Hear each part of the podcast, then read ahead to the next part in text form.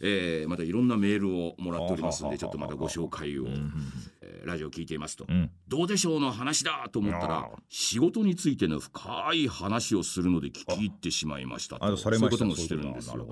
と。いうのも今やっているアルバイトが訳あ。って苦痛でやめようと思っていたんですが富士庵の楽しくしようとするという考え方を聞いて自分はなんて甘えたことを言っていたんだろうと 恥ずかしくなりましたと。もう少し楽しくなるようにやってみようと思います。ありがとうございましたと。10代女性。やりました先生。やっぱり。メインターゲットあれ10ですか代にもね。割とその人生にこう来るような話すると10代女性来るんですかね。意外とそういうのっていや彼女にとってやっぱりアルバイトを多分始めたばっかりなんでしょうねそういう社会に出るということを初めてやった時にやっぱり何かちょっとあるんでしょうでこんなお便りもね、えー来ております、えー、33歳デザイナーライタスさん。えーラジオパーソナリティになった藤庵に相談ですと、今回嬉野さんもいますよ、今やっている仕事についてです。僕は今広告や雑誌などを制作するデザイン関係の仕事をしているんですが、楽しいし気心も知れた職場の雰囲気なんですが、仕事がルーチンなんですと。今の職場にいてもこれ以上新しいことができない環境だし給料が上がる余地も少なくしかないのです。と、自分の力でどうにかできるようなことは幾度か試したんですがダメでしたと、それでも俺は今外に出て新しい居場所を探すのか、前回藤庵の話を聞いてとどまるべきなのか、正直悩んでますと、腐っているわけではないんですが、もし話を聞いてもらえたら嬉しいですということで。これこれどう思います？それはね私の世代の当時の33歳ぐらいのことと今の状況とは違うんだろうなっていうのがわからないところが一つあるので、うん。はっきりは言えないんですけども、うん。まあ私が生きてきた道筋の30代ってことを考えると、うん。ルーチンワークをやらされるってことはうん。当然あって、はいまあそれ本当にやりたいことはあるのになと思いつつも、うんっていうこともあったと思うんですけども、うん。今思うと、うんルーチンだろうが、うん。自分のやりたいことだろうが、うん。なんかそんなになんか隔たりがあるのかなって気がするんですよね。結局自分という人間は変わらないので、うん。極端なことを言えばデザイナーであろうが、うん。魚売ってようが、うん。自分の職業が変わっても自分は自分なので、どうも同じことをするんじゃないかと思うんですよね、どこにいたって。はいやめろって言われてもついついしちゃうっていうものがあるような気がする、人間は。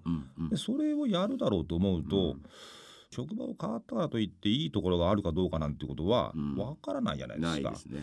変われば変わるほど条件悪くなるってことも多いんじゃないかと思うと、はい。はいまあいてもいいじゃないかと、うん。いることによって病気になったりね、うん。死んでしまうってことだったらそれは逃げた方がいいけども、うん。そうでなければですよ、うん。そうでなければまあ職場に友達もいるんであれば、うん。まあそこにずっといていいんじゃないかなって思います。先生のが今言ったね、うん。あの自分でやっぱり変わらないって、うん。見方によってはですよ。これ今彼はうん。楽しいしはい気心も知れた仲間がいる職場だ、うん。だけど仕事がルーチンでいつも同じことやってるんですだから僕は悩んでるんですって言ってるじゃないですか。ね。違う人から見るといつも同じことをやってる仕事こそ楽しいという人もいるしすぐ新しいことを言えいやなんかやれって言われるよりも楽しい仲間がいて自分はこれさえやってればいいって思う。これが一番居心地がいいんですっていう人もいるわけじゃないですか。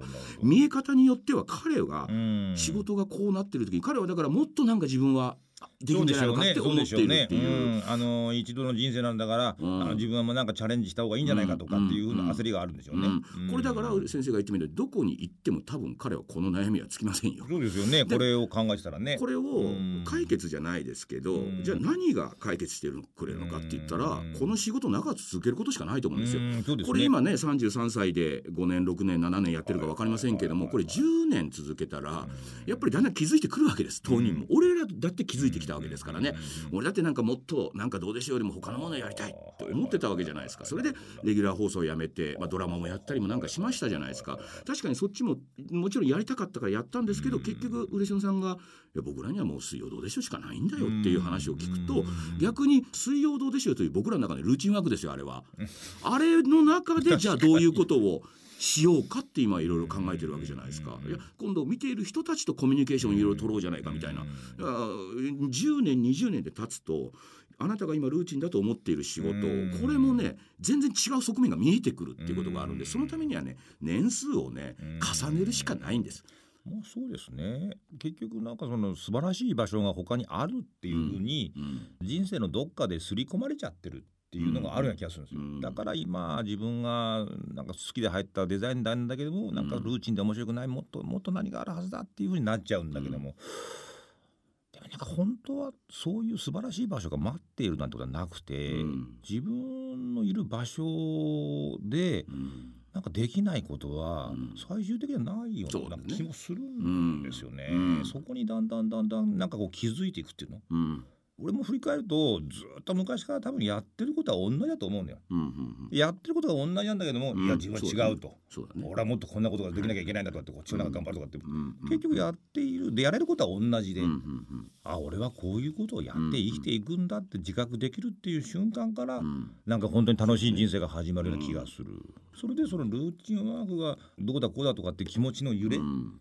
そういう揺れで自分を揺り戻してなんとかバランスをしようと人間しますから、うん。そういう右往左往してるっていう中で人間はいろんなものを拾うわけじゃないですか、そこで拾ったもので勝負してるわけだから、うん。最終的にはこういう悩みっていうのは当然糧になるんだから、そうですそうですポロポロポロポロねあのポーカーでねカードを阻害するようなことをねあしたしない方がいいと思うんですよ。そうですね。そうですね。もう今いる世界が素晴らしい。うん。なんて素晴らしい世界なんだと。そうそうそ What a wonderful world そうなんですよ。ということで、えー曲もう一回聴いていただきましょう聞かないですけど、うんはいそういうことで、いいでもうぜひねもっともっとこの長い間やっていただければもうちょっとまだやいややってくださいと。こうやっておっさん二人がもうどんどんそうですどんどんもう悩みを切り倒していくそうですそうです、ん次また10代女性から悩みきますよ。来ますねこれね、いやもうぜひ、えーメールお待ちしております、さあ第3回目のヒゲ千夜一夜、えーこれでねお別れの時間というのは短いんですよ本当に。